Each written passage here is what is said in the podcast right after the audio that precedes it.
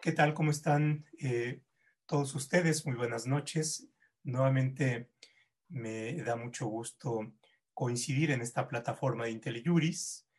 Eh, hoy eh, trataremos un tema que en el contexto de regreso a la nueva normalidad, como mm, se le conoce este proceso en el cual se reinician las actividades económicas, pero se enfrentan a una situación que por supuesto no es aquella que teníamos antes del inicio de las acciones para enfrentar la pandemia, eh, nos presenta como uno de los sectores más eh, afectados con la misma, que es el turismo. Eh, por supuesto, en la medida en que hay una reclusión de los seres humanos en sus casas o en cierto lugar, eh, hay una dificultad para el traslado y por supuesto eh, el turismo implica que nos podemos trasladar, estar, tener estancias eh, de mucho contacto con seres humanos, de traslado en lugares y por tanto esto ha sido afectado. no tengo los datos, pero veremos algunos datos con nuestros invitados respecto de cuál es la magnitud o cuál podría ser la magnitud que tiene el impacto de la materia de la pandemia en el turismo y por supuesto la complejidad que nos plantea no solamente la pandemia, sino este retorno paulatino eh, a las actividades, entre otras las turísticas. Para tratar este tema están con nosotros dos eh, de a quienes juzgo, a quienes considero como especialistas en temas tan eh, poco conocidos. Eh, Rosario Graham, bienvenida. Ella eh, es especialista en Derecho Turístico. tiene uno de los pocos, si no es que el único libro escrito en México y de actualidad sobre este tema. Y también está con nosotros Alberto Esteban Marina, viejo, antiguo conocido nuestro, bueno, de, quienes estamos aquí participando.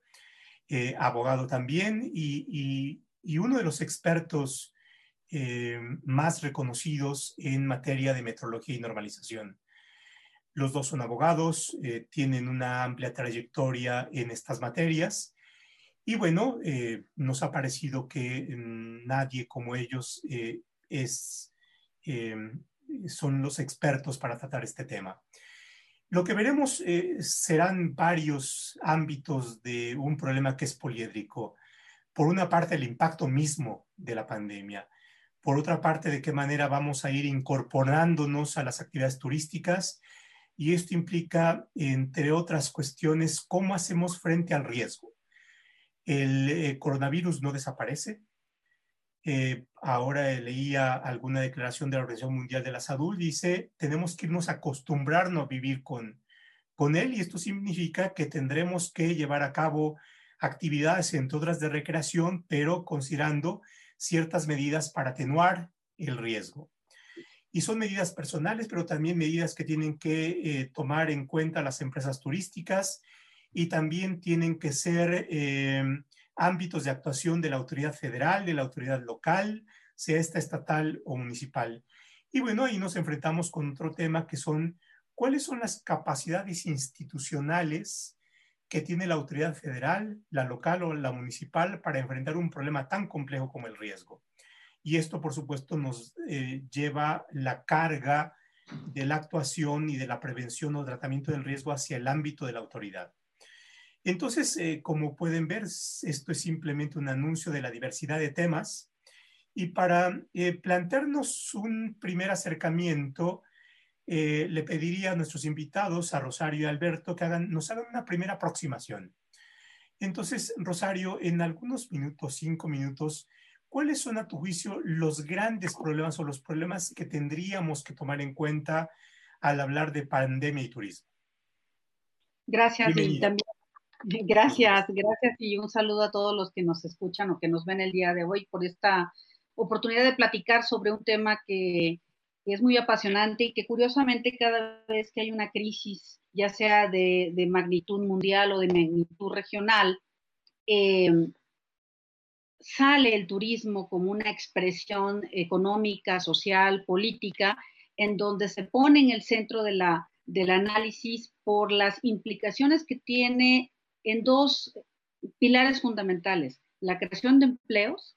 El turismo es una de las actividades que más emplea a jóvenes y a mujeres y por lo tanto es una actividad que desde lo local permite el desarrollo de comunidades que otras actividades económicas no logran con, eh, tanta eh, focalización y, sobre todo diversidad.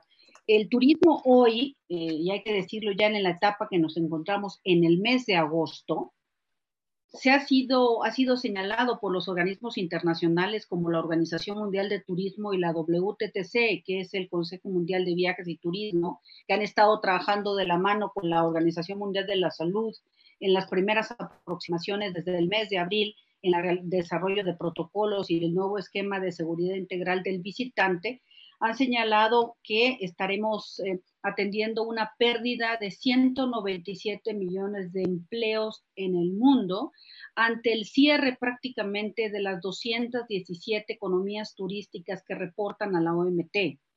Este mes ya con algunas aperturas o reaperturas parciales en algunas regiones del mundo, pero que a pesar de ello, esta cifra que les daba, que es enorme en términos de sostenimiento de economías regionales, pues prácticamente está ahí. Tan solo en México hablamos de más de un millón de empleos directos perdidos por turismo, con empleos indirectos multiplicados por cuatro. Eh, en donde además en el turismo el más del 90% de las unidades económicas que participan en él son pymes. Por lo tanto, estas han sido las que mayor afectación han llevado en la cadena de valor. El escenario, pues, para el turismo, desafortunadamente en estos momentos, con todo y su resistencia y resiliencia, es una actividad que se ha visto fuertemente impactada. Eh, hablamos de quizás devastadora, ha sido una crisis que no se había presentado desde que nace, digamos, el turismo masivo en los 60 del siglo pasado y por tanto ante este embate en donde las líneas aéreas prácticamente tuvieron que dejar en tierra el 98% de sus operaciones, en donde cerraron 21 mil establecimientos hoteleros en este país, Recordemos que México ocupa, ocupa las posiciones, está entre los top 10, digamos, del turismo en el mundo y por tanto tuvimos que cerrar nuestros puertos, digamos, no cerrar institucionalmente porque nunca hubo un acuerdo que así lo determinara en términos de nuestras fronteras, pero derivado de la operación eh, y la globalización en la que nos movemos, esto fue lo que sucedió. La cancelación de arribos de cruceros, México tiene el puerto más visitado en el mundo por visitantes de cruceros y por tanto, en el caso de Cozumel, también tuvo que cerrar operaciones. Entonces, digamos, el panorama no, no ha sido fácil. El panorama para la industria, que además es una industria que hay que decirlo transversal en su operación y en su cadena de valor, concatenada desde la perspectiva jurídica, pero también desde los negocios que tienes que hacer en las localidades y en todos los niveles, pues se ha visto totalmente eh, impactada en cada uno de los tramos y por lo tanto las etapas de reapertura y primeras etapas de recuperación sin duda van a ser todo un reto para la industria. Eh, se hablaba el otro día de las cifras numéricas de pérdidas económicas, así como el PIB de México se calcula que está entre menos 8 y menos 9, igualmente el PIB turístico, estamos hablando de más de 300 mil millones de pesos por servicios de exportación. Estamos hablando de que, en el mundo dejará de generarse riqueza en más de 2 billones de dólares americanos para esta actividad que, como ya vimos, emplea a millones de personas y de la cual viven millones de familias. Y por tanto, en México, siendo el nivel 10 de, de visitantes, que además veníamos de un año sí em, con cierta disminución, pero aún un año muy positivo. Sí, 2018 y 2019, si bien ya tenían una tendencia con algunos impactos, seguían siendo buenos años para la industria. Em, que, que, se permitía visualizar que el escenario sería otro. Entonces, enfrentar este cambio de paradigmas, redimensionar la manera de gestionar el turismo, va a ser algo que nos va a tomar tiempo. Yo he hablado de un nuevo modelo de gestión del sector desde lo local, con la intensidad de saber que habrá localidades en donde están ciertos establecimientos, sabemos que posiblemente cierren para siempre y otros tendrán que reinventarse a partir de la incorporación de las nuevas tecnologías de la información, de la inteligencia artificial y demás. Pero en todo esto, em, colegas, no podemos perder de vista que el turismo tiene una esencia que tiene que ver con la experiencia. Esa es insustituible y lo que queremos que en el turismo del siglo, de, este siglo y para el 2021, pues establezca nuevas reglas de operación y de aproximación. Quizás es un momento de replantear el modelo en algunas de sus vertientes y fortalecerlo en otras. Ahora el visitante, los últimos estudios recién que se han hecho por todas las organismos internacionales y también nacionales, nos hablan curiosamente que el consumidor tiene una avidez de salir de viaje y de volver a vivir la experiencia. Alguien me decía a nivel de ejemplo, hablando de inteligencia artificial y turismo, si la experiencia fuera sustituida, ¿por qué, a pesar de que podemos ver a la Mona Lisa en cualquier formato, todo el mundo quiere ir a París y todo el mundo quiere Porque el turismo es así, es la, es la posibilidad de vivir la experiencia en vivo. Entonces, eso es el reto que tiene el turismo. Claro, y tienes que ir a tomarte la selfie junto a la Mona Lisa, ¿no? Y si bueno, que tomarte la selfie, ¿no? A ver, eh, eh, tú nos has planteado y la verdad es que muy crudamente y muy dramáticamente la magnitud del impacto en la industria. Bien, eh, ahora, y, esto va para, para Alberto. A ver, imaginemos que te van a buscar a ti como abogado, experto en eh, normatividad y particularmente en la normativa técnica que es aplicable a la industria y dice, a ver, está bien, eh, pero la vida tiene que seguir, tenemos que enfrentar, necesitamos reactivar, porque si no nos vamos a morir de hambre, ya estamos en condiciones muy malas y hay que echar a andar esto, en las condiciones en las cuales eh, estamos y tenemos que enfrentar.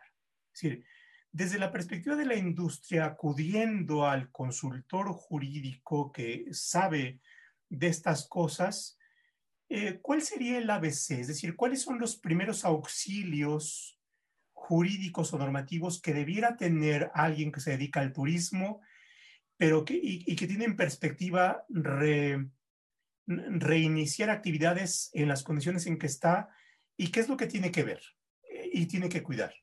Gracias. Buenas noches. A ver, desde mi punto de vista, lo que tendrían que hacer todos es lo, hacer un análisis de riesgo. Es decir, a partir de las normas internacionales aplicables al análisis de riesgo, es decir, determinar la probabilidad de ocurrencia de un contagio, la gestión del riesgo es otra cosa que tienen que encontrar la manera de implementar. No todo mundo tiene la cultura del cumplimiento o la implementación de las normas para análisis de riesgo o la gestión de los riesgos dentro de un negocio. Son de las cosas que ponen los lineamientos federales de manera muy superficial como una de las obligaciones de las empresas, de todos los sectores. En el sector turístico tendrían que acudir y decir, a ver, ¿cuáles son las probabilidades de contagio de mis empleados y de mis visitantes? Necesitamos encontrar una forma de hacer una planeación para llevar un, eh, para disminuir la probabilidad de contagio dentro de los servicios turísticos. La verdad es que seguir cerrados y mantener a todo mundo dentro de sus casas es cada vez más complicado. Si algunos tenían ahorros, eh, los ya están acabando. Este, los que no tenían ahorros ya tenían, tuvieron que salir. Todo mundo va a tener que salir. Lo que tenemos que encontrar es, encontrar una, es crear una política pública que permita a todos los ciudadanos tomar las medidas para convivir con, con el virus. No va a haber forma de evitarlo en el corto plazo. Necesitamos encontrar un mecanismo acorde al tamaño de las empresas porque no todas las empresas este, podrán tomar las mismas medidas, pero todas pueden tomar la medida más adecuada a sus condiciones particulares de riesgo, de exposición, de económicas, de acuerdo a su actividad y demás. Entonces, desde mi particular punto de vista, necesitamos hacer una, cambiar la cultura respecto de eh, la convivencia con este virus que ha demostrado una letalidad y una, un, nivel de contagio muy amplio. Si no mal tengo el dato, alrededor de 50 mil muertos el día de hoy, 6 mil nuevos contagios. Este, es 800, este, hoy hay 800 muertos el día de hoy, llegamos ya a los 50 mil Entonces tiene un grado de letalidad importante en términos de salud, en términos económicos. Ya ha dado algunos datos muy este, estremecedores, Rosario, nomás para, el vaya eh, para el resto de la industria está igual. Pero la verdad es que si, si, la decisión tiene que ser, nos vamos a seguir quedando en casa, yo la veo poco probable que podamos seguir.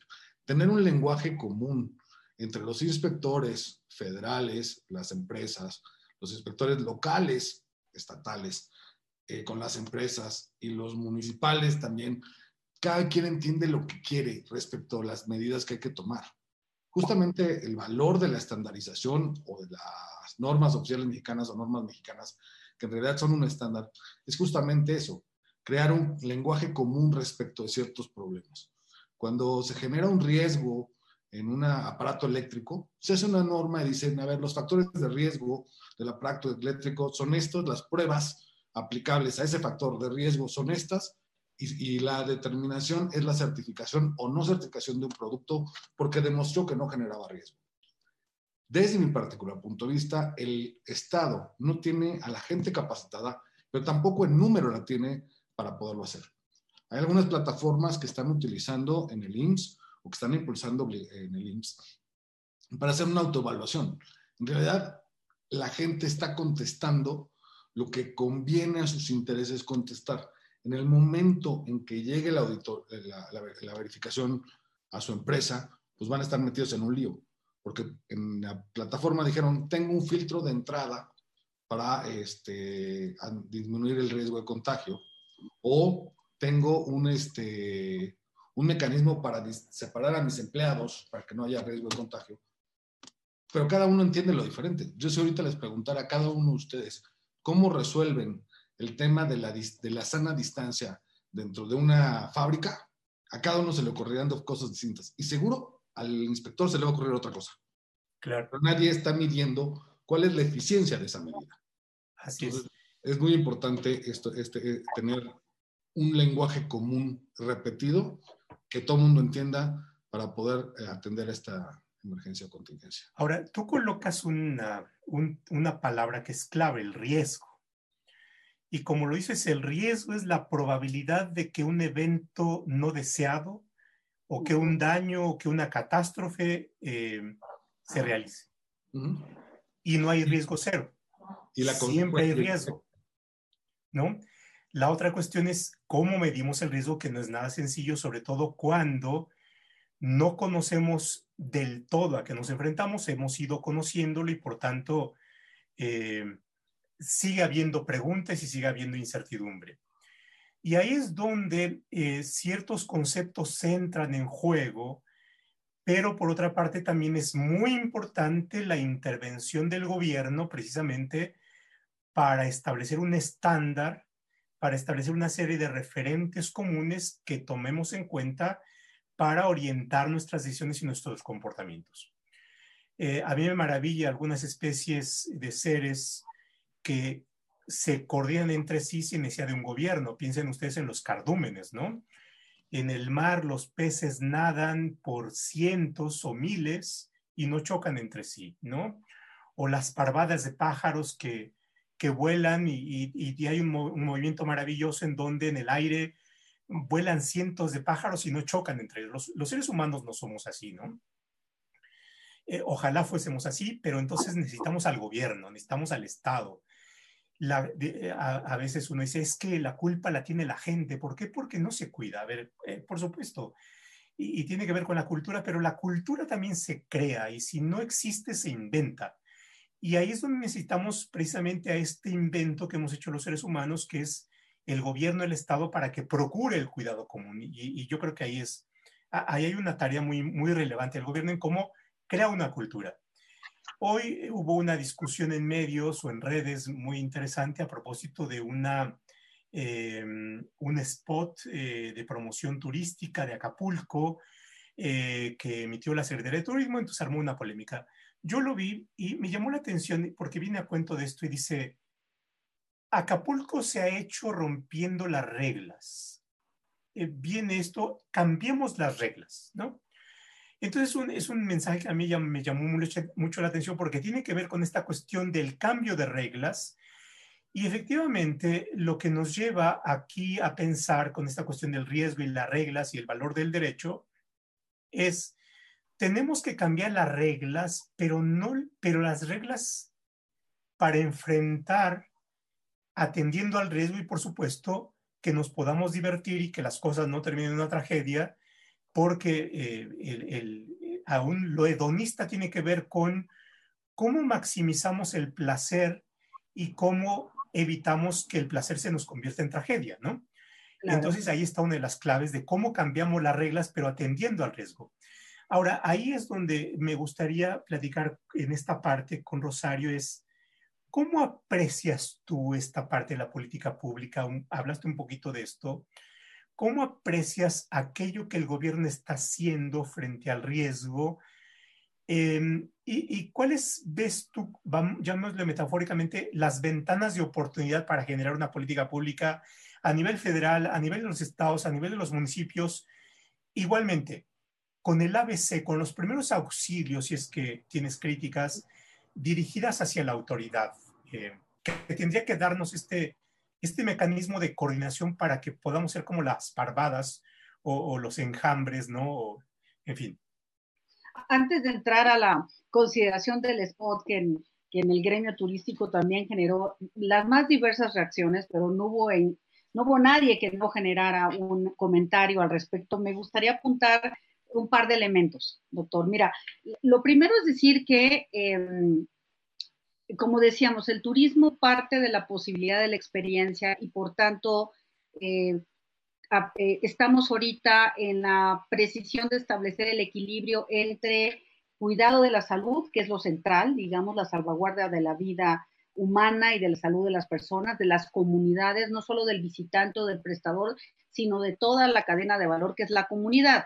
Eh, yo tengo la oportunidad de trabajar con el gobernador Carlos Joaquín de, en un estado que es el estado más turístico de este país, o sea, en sí mismo representa más del 70% al 80% del PIB turístico del país. recuerdo en marzo cuando la OMT emitió las primeras recomendaciones junto con la OMS de qué tendrían que hacer los estados y los prestadores de servicio por subsector para poder enfrentar los primeros meses de la pandemia, digamos, en, plena crisis. Se emitieron los primeros protocolos, se, desarrollaron ya los primeros protocolos desde la OMT y se fueron internalizando de manera diferente en cada país. España desarrolló los primeros 21 protocolos, Alemania tiene otros tantos, Reino Unido tiene otros tantos, pero la idea es que la OMT con la WTTC, que es el Consejo de Viajes y Turismo, emitiera, digamos, las líneas generales de cuáles serían los requisitos que deberían de cumplir empresas, autoridad y comunidad. Y ahí se menciona algo que se ha mencionado en otros tiempos, pero retoma una presencia el tema de la gobernanza turística, porque esto que tú mencionabas de la cultura y cómo participa la comunidad en entender, lo entiende en Quintana Roo. Eh, ha sido interesante el proceso que hemos vivido allá. ¿Por qué? Porque toda la ciudadanía vive del turismo. Si no cuidamos al turismo, va a ser muy difícil que se reactive la, eh, sí que se reactive la actividad económica y es, un, es una sinergia. Y por tanto se han tenido que tomar definiciones muy concretas desde la autoridad. Y voy a hablar de este caso de la autoridad local.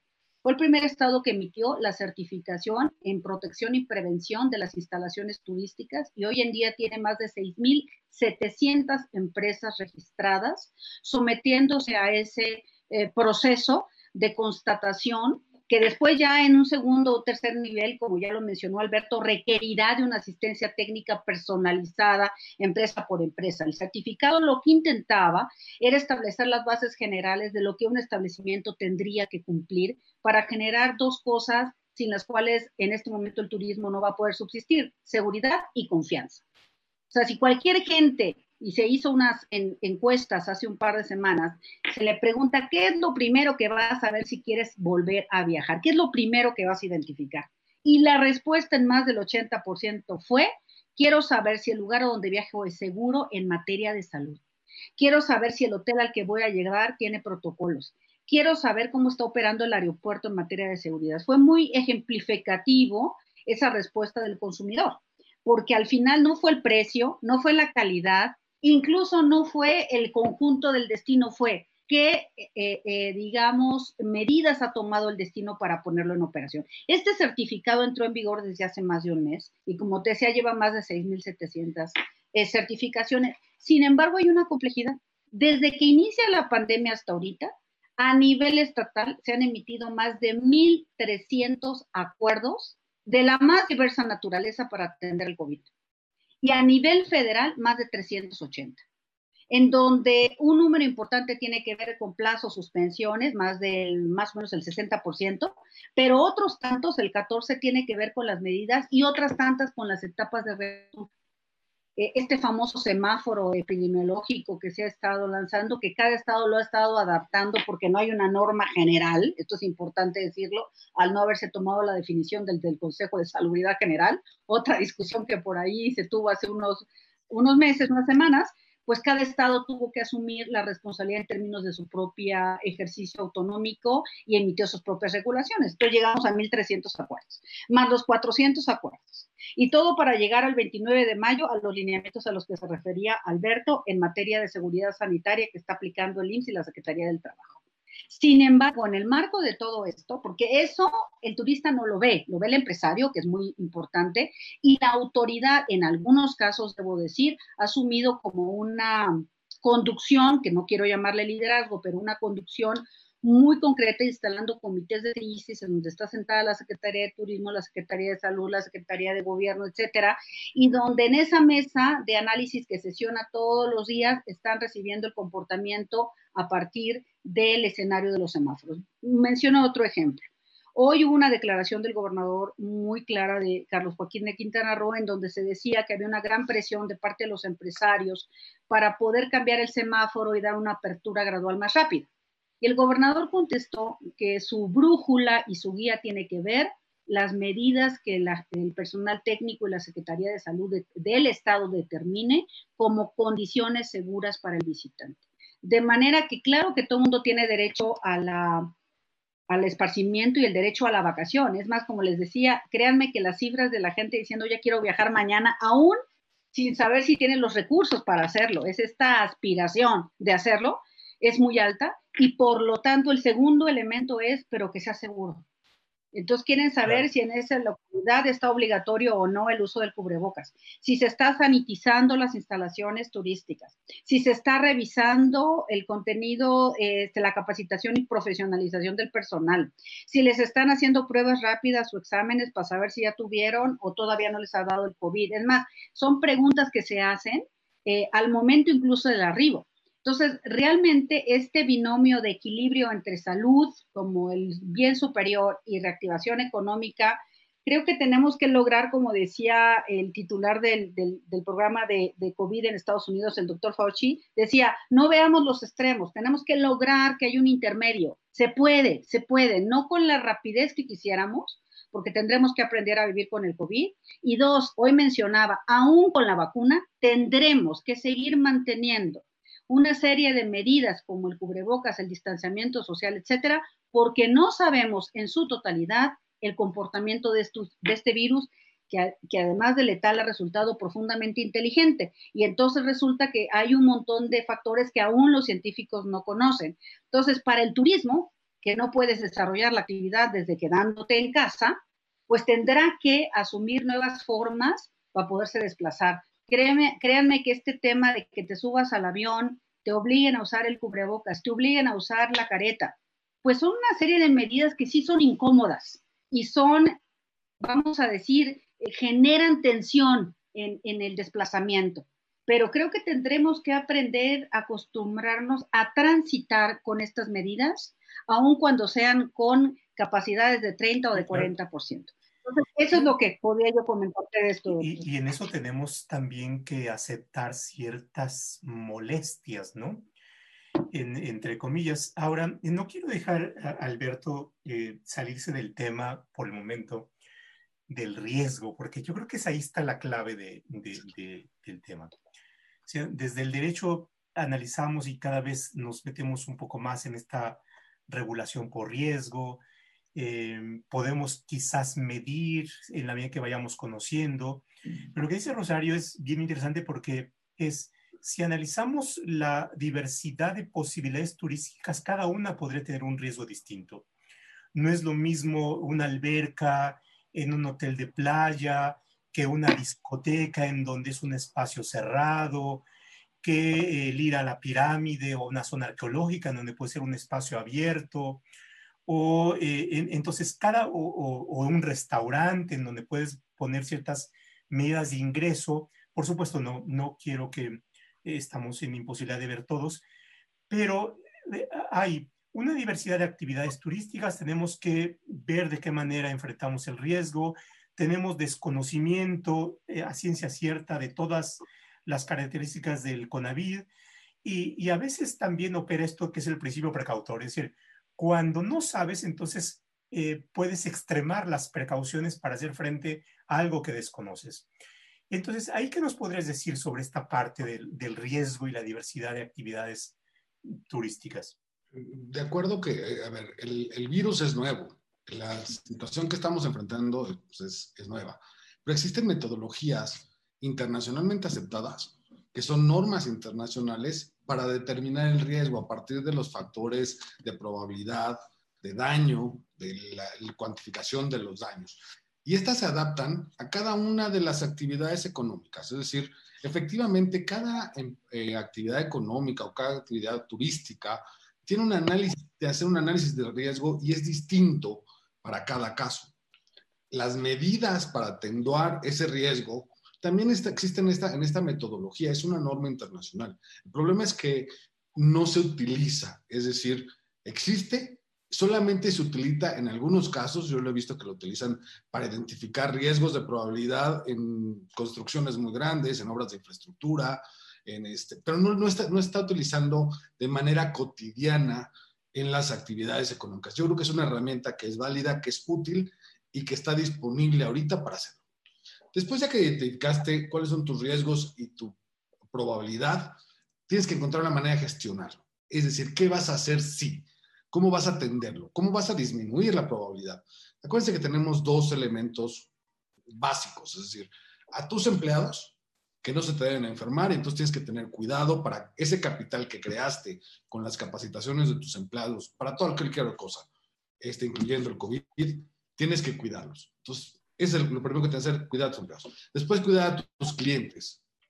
¿Cómo le haces para cuidar a tus clientes? Tienes que tener muy claro los planes de acciones en cada uno de ellos.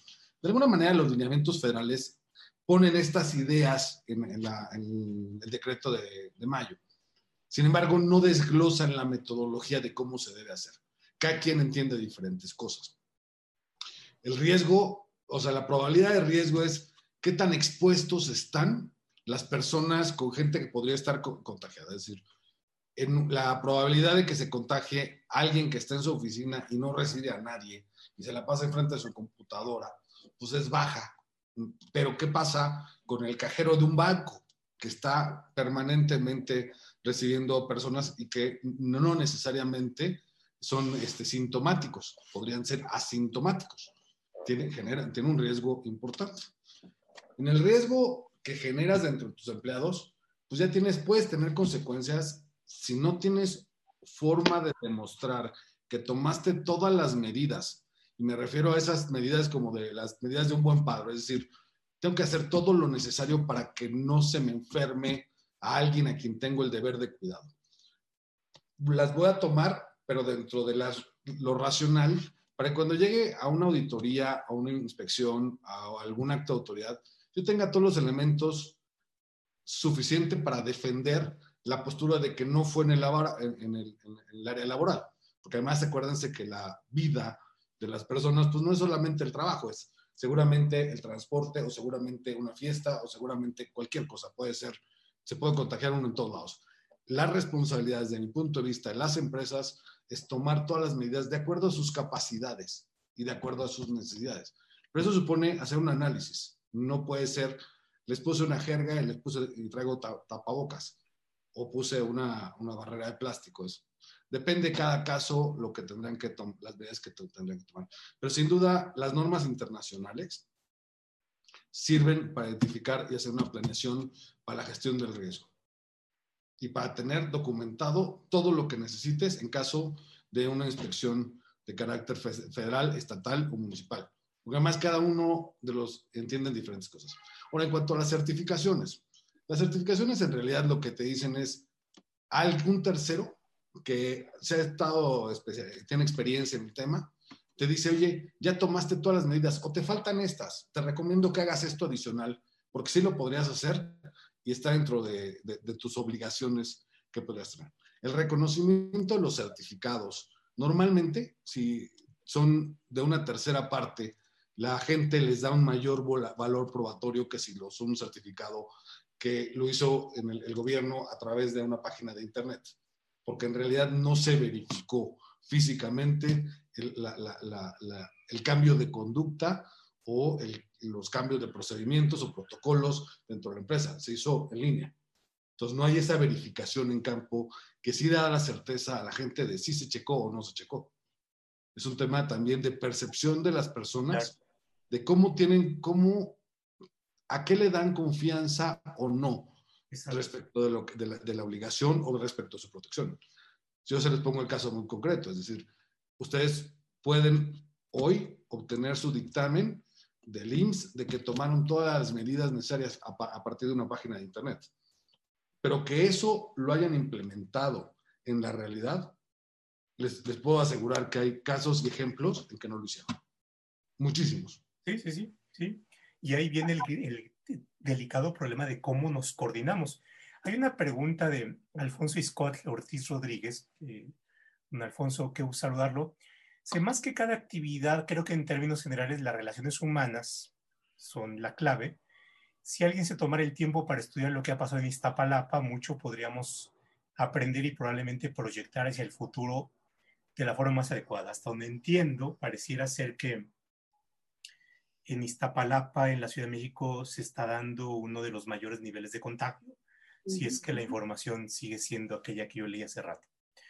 Bueno, entonces, efectivamente, los seres humanos eh, podemos actuar de maneras en donde podamos prevenir el contagio o eh, podamos incrementarlo.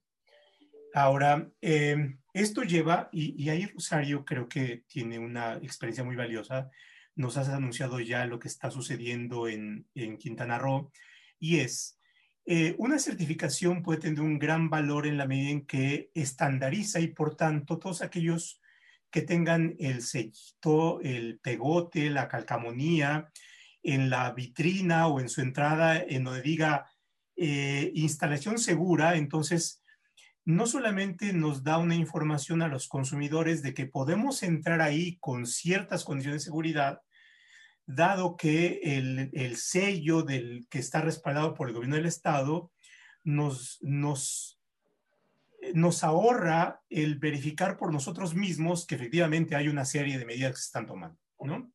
O al menos nos da esa presunción de que el gobierno del Estado avala, eh, certifica, se compromete eh, con ese eh, establecimiento y por tanto nos da información.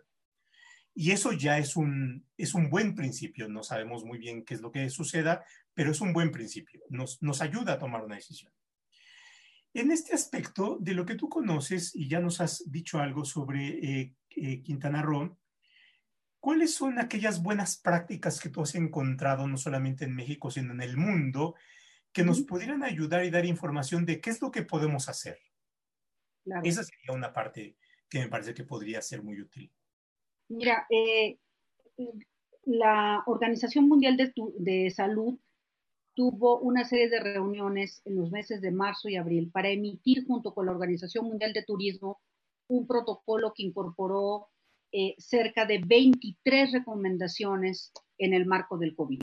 Estas 23 recomendaciones que son, digamos, voy a llamarlo así, marcos, para que cada país las pudiera desplegar en términos de su normativa nacional, son las que sirvieron para las primeras, digamos, disposiciones no vinculativas, sino voluntarias, que emitió en principio, porque también hubo una emisión de unos lineamientos por parte del gobierno federal. Esto que mencionabas hace rato, ¿cómo han actuado los tres niveles o los tres órdenes de gobierno?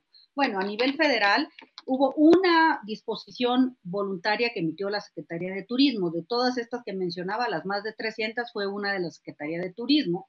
Que establecía los, tres, los 23 principios que emitió la Organización Mundial de Turismo como recomendaciones en materia de seguridad sanitaria y la nueva eh, etapa eh, dentro de la crisis y cómo podían reaccionar los prestadores de servicios turísticos, no solo en términos de protocolo o seguridad sanitaria, sino en términos de condiciones laborales, financiamiento, mercado, tecnologías, todo lo que recomendaba necesario en esta nueva realidad, digamos, frente a esta enfermedad.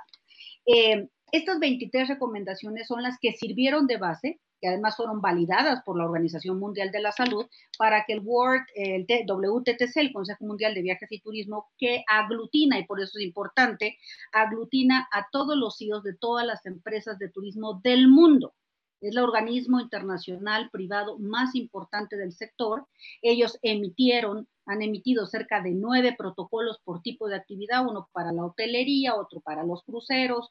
Tienen uno que publicaron hoy en materia de seguros para la industria turística, esto es muy importante, todavía no lo reviso, emitieron para los aeropuertos y lo trabajaron junto con OASI, lo emitieron para los cruceros y lo trabajaron junto con la Organización Marítima Internacional y la CLIA, que es la otra gran organización que agrupa toda la industria de cruceros. En fin, todas estas disposiciones se internalizaron en el caso de Quintana Roo, porque los estados, debo decirles que la primera etapa también fue bastante complicada, porque yo registré más de 100 proyectos de protocolos, lo cual iba a generar una confusión enorme en el destinatario de la norma. Entonces, la WTTC emitió un, sello que se llama Safe Travel, que es un sello que se emitía para los establecimientos o los destinos. Ya lo tiene, algunos los tiene España, otros los tiene, la han dado en todo el mundo en el caso de México, algunos destinos ya la tienen, pero van acompañados de otra regulación local. En el caso de Quintana Roo, el certificado de protección y prevención de la salud de instalaciones turísticas que emitió justamente la Secretaría de Turismo con la Secretaría de Salud, pero aquí hay que resaltar y, y quiero volver al concepto de gobernanza. Eh, se hizo junto con las asociaciones de prestadores de servicios. No es un instrumento que tenga, voy a decirlo, el formato de una norma, que a lo mejor hay que traducirlo en el mejor formato técnico de una regulación técnica. En este momento está a ese nivel, porque la ley de turismo del estado de Quintana Roo obsequia facultades a la Secretaría de Turismo para poderlo hacer en coordinación con la de salud. Entonces, esta certificación tomó y se brevó, digamos, de todas estas recomendaciones de, de, OMT y OMS. Es una certificación que contiene más de 100 requisitos por tipo de prestador incluye un apartado de mejores prácticas, por eso lo comentaba. Y la parte de la constatación, si bien en el caso de las regulaciones, que son el piso básico, digamos, que emitió la Secretaría del Trabajo y el IMSS, tienen todo este reto que ya mencionaba Alberto, de que además si nadie va y verifica, el proceso está incompleto, lo que se ha intentado en el Estado y se está trabajando es que sí están haciendo verificaciones aleatorias para constatar que eso que tú subiste en tu plataforma, eh, dando el cumplimiento de eh, que te da acceso a este certificado, se están haciendo visitas aleatorias que comenzaron este mes para poder justamente acreditar que lo que dijiste que estabas cumpliendo realmente lo estás cumpliendo. Eso es con independencia que en un segundo nivel requieras, insisto, de esta asistencia técnica más, más directa en relación, digamos, a estos órdenes de gobierno y cómo está funcionando en nuestro país. Pero sí hemos tomado de referencia las disposiciones, es más, el modelo de Quintana Roo se ha replicado en otros países eh, que han estado, digamos, armonizando sus propios protocolos con base en el, en el destino. Entonces, lo que emitió es eh, el destino. Por lo tanto, me parece que como tú, como hemos señalado, estas buenas prácticas van a tener que convivir muchos meses. Se habla que la recuperación del sector va a tomar entre 24 y 48 meses de, para volver a estar en el 2019. Entonces, eso nos habla la dimensión del, del, reto y del problema, ¿no? Entonces, obviamente, la internalización de estos procedimientos, pues habla justamente de que nos tenemos que acostumbrar a estas nuevas prácticas. Déjenme darles un ejemplo. Llegas a un establecimiento de alimentos y bebidas. Ya no vas a tener una carta. Tienes un QR que te permite leerla desde tu móvil. Tienes a un mesero que no se puede acercar contigo, que además tiene careta y cubrebocas, pero además tienes una afluencia del 30% de comensales, de manera que es una mesa así, dos no, una mesa así, en donde en algunos casos no se pueden sentar más que cuatro personas. No tienes nada sobre la mesa, es lo que dice el requisito. Tienen que traerte a la mesa lo que vas ordenando, los, eh, los cubiertos de tal. Vamos, son todas estas nuevas maneras de aproximarnos al servicio que no estamos acostumbradas y que además traen consigo la inversión de parte de los establecimientos. los gobiernos estatales han apoyado como, como han podido a la industria, eh, los recursos no son suficientes, ¿no? Y esto que mencionaban ustedes del riesgo, el riesgo que tiene que ver con que, como yo les digo, en la cadena de valor, si alguien en la cadena de valor falla, no van a hablar mal del hotel, van a hablar del destino. Van a decir, yo me enfermé en Cancún, me enfermé en Oaxaca. No van a decir, me enfermé en este hotel que está en la ciudad de Huatulco. No es la manera en la que nos expresamos los turistas consumidores. De manera que si a lo mejor no fue en el hotel, pero fue en el taxi, o fue en el avión, o fue en el transporte terrestre. El destino. en el destino. Entonces, todos en el destino tienen que tomar conciencia de que no es una norma de imposición, tiene que ser una norma que asumamos como una forma de cultura. Sí, bien. Ahora, eh, Peto, eh, llegamos a un punto en donde eh, hay normativa internacional, hay federal. ¿Cuáles son los campos o, las posibilidades de que los estados y los municipios emitan normativa para atender sus problemas locales? Pero la otra cuestión también es, ¿qué posibilidades hay de autorregulación? Por ejemplo, las cámaras de los hoteleros, las cámaras de los restauranteros, que se den a sí mismos una regulación para enfrentar, sí, y por tanto no esperar a que el gobierno en sus distintos niveles de competencia dé una normativa. Eh, y la otra cuestión es también cómo evitar eh, efectos no deseados, porque eh, es, llega un inspector, ve que la carta está hecha así, y en lugar de ayudar, clausura. Y entonces abre la puerta a corrupción o la posibilidad de corrupción. Cintia Dez está aquí presente eh, eh, en el público, eh, participa en el Comité Ciudadano del Sistema Anticorrupción Estatal. Entonces, ¿cómo, ¿cómo también enfrentar esos efectos no deseados ante el problema de turismo, COVID, corrupción, en fin? Gracias. Mira, como lo ha platicado Rosario, hay estados donde han emitido ya su regulación en el sector turístico. Todos los estados pueden emitir algunas regulaciones para contener el, riesgo, no en, en, algunas actividades de carácter federal. Yo sin duda estoy convencido de que la, mejor forma de solucionar esto, dado las, la participación que ha tenido el gobierno, lo voy a dejar hasta ahí el tema, va a tener que ser una autorregulación porque los más interesados en que esto se resuelva y empiece a funcionar son los propios empresarios. La empresa, la empresa va a tener que empezar a autorregularse y empezar a dar las certezas necesarias para poder funcionar. Ya lo están haciendo, ya están haciendo inversiones, o sea, los que están cargando con todos los costos para regresar a la normalidad es las empresas. Sin embargo, las, la falta de homogeneidad o de entendimiento sobre las reglas que se han emitido, pues está generando estos espacios grises que dan oportunidad para cualquier cosa. La estandarización, las normas oficiales mexicanas o las normas, o los estándares de acuerdo a la nueva ley de, infraestructura de la calidad, tendrían que resolver esos, esos espacios. Es decir, ¿cómo puedes saber si un termómetro con el que están midiendo la temperatura en el Walmart está calibrado o no? Si la forma en que te están midiendo es la correcta o no. ¿Cómo aseguras que alguien que no le mediste la temperatura, no se la mediste con el aparato calibrado, no va a contagiar a los de adentro? Necesitan una capacitación. Aunque intentaron hacerlo, en realidad faltan mecanismos más intensos de capacitación, porque lo hicieron las, empresas eh, como con las mejores herramientas que tenían en ese momento. Pero creo que tienen que, es, un momento de cambiar las conductas y de buscar cómo tomar las medidas de autorregulación mm, suficientes y necesarias para poder este, disminuir los riesgos. Pero además tienen que documentarlo. Este es un tema bien importante. No importa si tienen a alguien que está tomando la temperatura en la entrada. Si no tienen documentado cómo está funcionando, a cuántas personas pierden el, valor que podrían eh, tener en un proceso administrativo de verificación. Porque en realidad muchos de los inspectores, pensando de buena fe, van a, cuando menos, van a tener un entendimiento distinto de cuál es el, el lo que eh, tiene que decir el concepto de barrera de entrada al COVID en algún establecimiento comercial. Es decir, de buena fe, incluso pueden estar interpretando de manera diferente. Lo que se trata en los estándares es tengamos un lenguaje común para esto. internacionalmente ya veíamos que había más de 40 o 50 protocolos, cada uno distinto, con medidas distintas, con alcances distintos. Y todos estaban tratando de resolver el mismo problema. Faltaba, esto seguramente a nivel internacional normalmente existen estas duplicidades y se empieza a fusionar y se crea una norma internacional. Lo mismo pasa a nivel nacional. Cuando vamos a tener todas estas protocolos distintos de aplicación, porque un organismo lo hace con base en OSHA de Estados Unidos y otro lo toma las normas eh, españolas y otro toma las normas inglesas.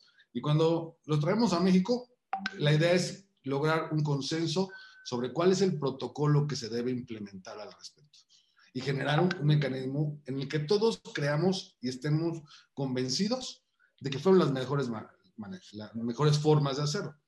Y esto supone normalmente la intervención de los organismos de certificación. Esa es la naturaleza de para qué se crearon estos organismos. Es decir, no es el gobierno, no es el, obligado, es un tercero que está habilitado por el, por el gobierno para que, te para que se asegure de que estás haciendo las cosas bien. Y no estás, es una forma de tener una autorregulación, una asesoría en el cumplimiento, pero no, no, no te va a sancionar, te va a llevar hacia llevar eh, los objetivos que está buscando el Estado.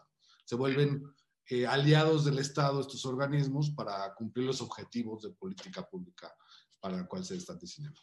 Es un tema de juntar los intereses y las, el, expertise de todos los interesados en, determinado tema.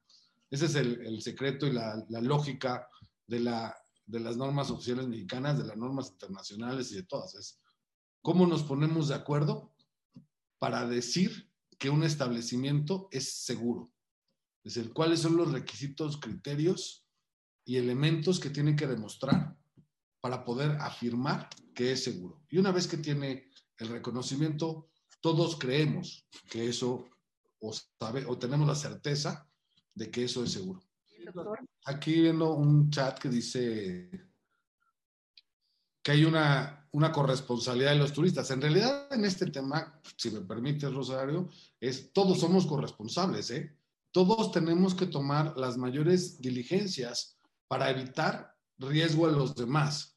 Porque aquí no es si me importa contagiarme yo o no, es estoy generando un, si estoy contagiado, puedo generar un riesgo a los demás. Y eso en algunos ámbitos del derecho podría ser hasta un delito.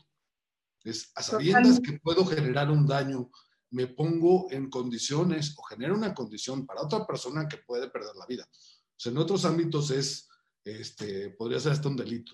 Entonces, todos somos corresponsables de disminuir la probabilidad de riesgo hacia los demás. Creo que esa es la premisa fundamental.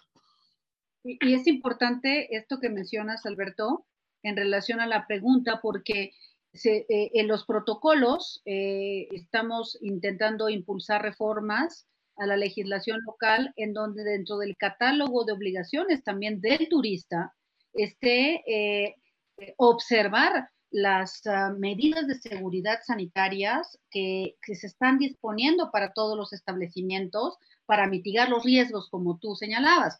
Eh, hemos tenido casos, hay que, hay que comentarlo acá, hemos tenido casos de gente que le dices, no puedes entrar al restaurante si no traes eh, el cubrebocas. Y te dicen, pero ¿dónde dice eso? Yo quiero entrar aunque no tenga el cubrebocas. Todos tenemos que ser corresponsables en el cuidado del entorno, de la salud y de estas medidas que están, estamos intentando implementar. Otra pregunta, si me lo permites también, Alberto, era dónde podían encontrar los protocolos. En la, en la página del eh, WTTC, del Consejo Mundial de Viajes y Turismo, están los protocolos, son 11 eh, nueve que ya se habían emitido, bueno, hoy se emitió uno más, y ahí los pueden encontrar, están todos de acceso eh, libre, son con los que hemos venido construyendo los otros, eh, el despliegue de las otras normativas de segundo y de tercer nivel, que también fue algo que comentaron acá. Y yo le quería leer al doctor, antes de que nos acabe el tiempo, pero le quería yo leer lo que acaba de tuitear el gobernador de Guerrero en relación a la famosa campaña. El gobernador de Guerrero acaba de tuitear lo siguiente. Lamento la equivocada campaña de promoción de Acapulco, inoportuna, insensible e imprudente. Si, eh, no, nos si no nos ayudan, no nos perjudiquen eh, visitantes, como les hemos eh, dicho siempre, cuando esto pase, aquí los esperamos. Para quien no ha visto esa campaña, igual ya no la van a poder ver porque ya se bajó de las, de las redes y tal. Una campaña que llamaba la atención porque señalaba que, hay, que en Acapulco no hay reglas. Y justamente de lo que estamos hablando es que voluntarias o obligatorias tenemos que desarrollar nuestra actividad con ciertas reglas autorreguladas o desde la autoridad. ¿no? Pero bueno, yo quería leer el, el, mensaje del gobernador Alberto porque mm. ha causado mucha, mucha curiosidad y muchos comentarios la, la, campaña que se emitió hoy y que creo que pues ya, ya fue eh, puesta en desuso. Duró un día. Muy bien. Pues muchas gracias. Este, ¿O, no está Alberto, el doctor? No, me están pidiendo que, que despidamos al doctor Chopa este, de este seminario. Tuvo algún un problema técnico. Este, Entonces vamos a despedirnos en esta emisión. Este, me piden que lo hagamos tú y yo, Rosario. Este, queremos agradecerles a todos ustedes la participación en, este, en esta charla que tuvimos en Juris respecto al COVID y las, el turismo. Este es, una, es un tema que da para mucho, desde el punto de vista de crear estándares, reglas, verificar estos estándares y reglas, establecer mecanismos de generar confianza en la gente. Este, no podemos, desde mi punto de vista, seguir encerrados. Tenemos que encontrar las maneras de convivir con ello, con la corresponsabilidad de todos y haciéndolo con, eh, documentando todas estas actividades.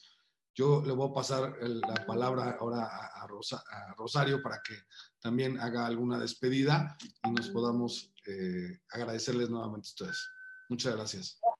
Gracias, gracias aquí a, Alberto y también a, este espacio que nos dieron y al doctor eh, Chopa por esta posibilidad de platicar esta, esta noche con ustedes.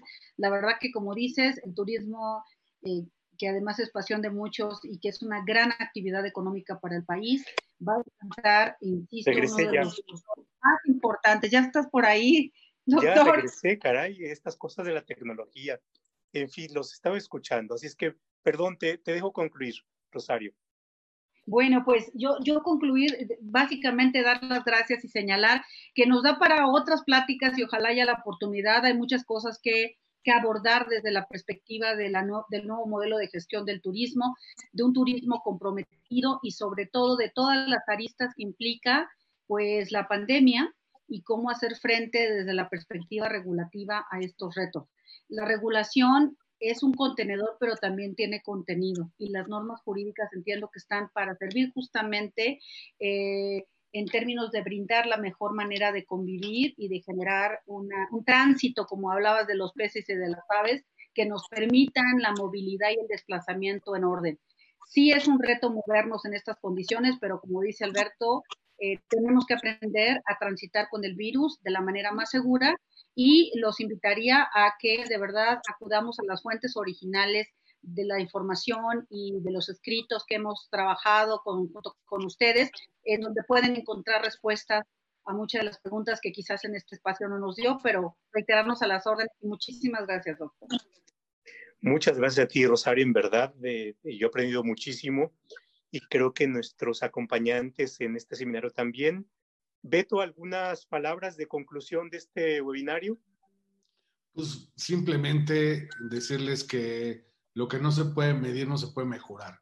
Es la parte, el concepto atrás de la metrología. Y creo que establecer reglas claras para poder establecer eh, condiciones para transitar, es decir, a través de protocolos técnicos, a, través de la trazabilidad, de las mediciones, a través de, la, de los mecanismos de, modificación de la conducta, va a ser este, muy importante para nuestro país y para el mundo. Estoy seguro que esto en breve va a empezar a convertirse en estándares eh, que rijan la conducta de las personas, en lo individual, de las empresas y de las comunidades. Lo que ha pasado en Iztapalapa y todas estas zonas, creo que tiene que ver con que no están las reglas claras de conducta o cómo se deberían haber atendido ciertos temas. Es un tema nuevo y habrá que encontrarle la mejor salida al tema. Sí, yo creo que eh, nos plantea este problema la necesidad de construir una cultura de vivir en el riesgo. Y, esto significa que en esa cultura los deberes de cuidado son muy, muy, muy relevantes. Eh, y es el deber de cuidado para nosotros mismos, el deber de cuidado frente a nuestros semejantes, los deberes de cuidado de los eh, empresarios que tienen algún establecimiento turístico, los deberes de cuidado que eh, los gobiernos estatal, federal, municipal tienen que expresar en la normativa eh, y por tanto dejar de pensar que la autoridad significa el ejercicio del garrote o del castigo. Eso, por supuesto, es una forma de ejercicio de autoridad, pero es el último recurso. Uno de los deberes es el deber de la autoridad también de propiciar comportamientos eh, cooperativos y de apoyar a las actividades productivas y de evitar fenómenos indeseados.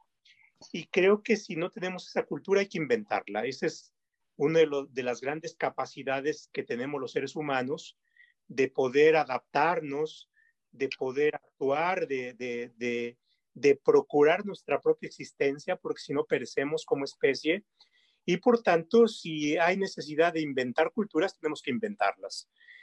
Y yo creo que este, esta charla nos ha servido para descubrir algunas, algunos temas que hay que profundizar con mayor detenimiento. Así es que sirva esto también como un, un pie para poner el pie para que podamos lanzar el siguiente paso y poder organizar algunos otros, otros webinarios sobre este tema o sobre temas mucho más específicos.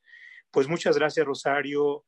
Muchas gracias, Alberto. Muchas gracias a todos quienes nos han acompañado en esta sesión y, en verdad muchas gracias. Muchas gracias. Hasta luego, buenas noches y cuídense. Hasta luego. Hasta luego. Bye.